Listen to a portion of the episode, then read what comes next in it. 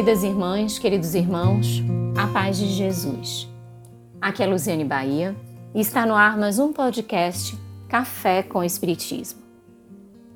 O amor é otimista e sempre atuante, contribuindo eficazmente para o comportamento ditoso daquele que o cultiva. Assim inicia o Espírito Jana de Ângeles o quarto capítulo do livro Garimpo de Amor, intitulado Amor e Comportamento.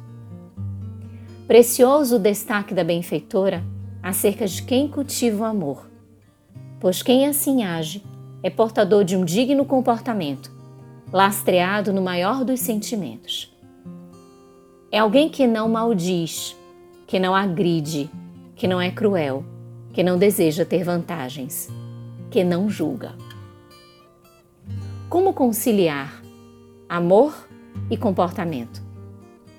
Como pautar as nossas ações no amor que Jesus nos ensinou e que a doutrina dos Espíritos reitera aos nossos corações? A benfeitora elenca reflexões destas ações. Vejamos como Joana as aborda. O treinamento do amor na conduta torna-se indispensável para que se desenvolva e alcance níveis elevados de emoção. O amor não surge concluído em condições de esparzir suas vibrações em clima de plenitude. É resultado de esforço e conquista de que paulatinamente se enriquece, conseguindo estabelecer fronteiras nas paisagens íntimas do ser humano. É uma força irresistível que necessita ser bem canalizada a fim de produzir os resultados opimos a que se propõe. É um empreendimento emocional e espiritual muito específico, que exige o combustível da ternura e da afabilidade para poder compreender e desculpar toda vez quando convidado a envolver as pessoas com as quais se convive. O amor não se deixa impressionar pela aparência física ou pelos atributos pessoais de outrem, embora, de alguma forma, esses possam contribuir em favor dos primeiros passos, como o fascínio, a aproximação, o intercâmbio afetivo, definindo-se depois pela própria qualidade de que se reveste. O amor é otimista e sempre atuante contribuindo eficazmente para o comportamento ditoso daquele que o cultiva. A vigência do amor é o recurso mais hábil para uma real mudança de conduta da sociedade, que passaria a viver de maneira mais consentânea com as conquistas da ciência e da tecnologia, utilizando-se desse extraordinário contributo da evolução para tornar a existência terrestre muito mais feliz e menos preocupada. Na raiz da crueldade e do crime, encontramos o amor ausente naquele que se deixa arrastar pela loucura, que o não recebeu e não foi impregnado pela sua vitalidade prazenteira.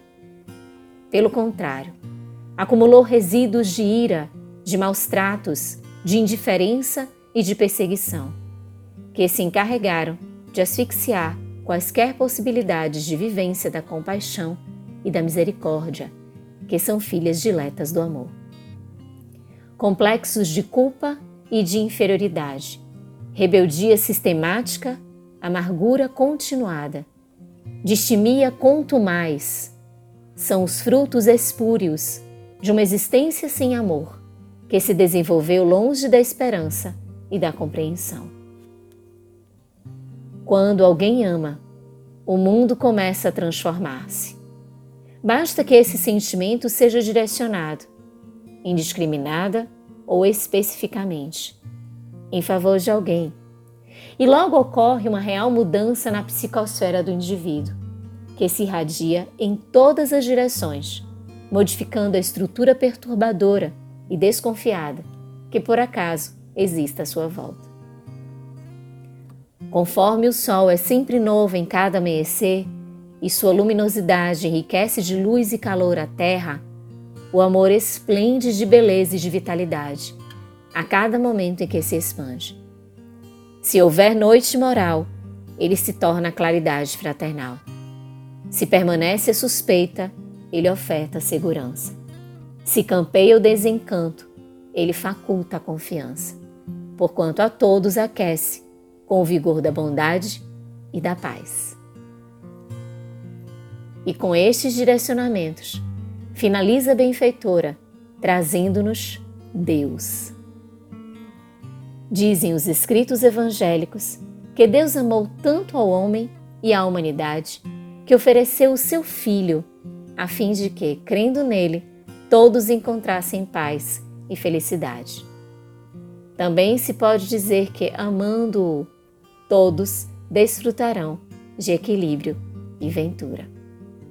Com gratidão imensa no coração, um grande abraço e até o próximo podcast Café com Espiritismo.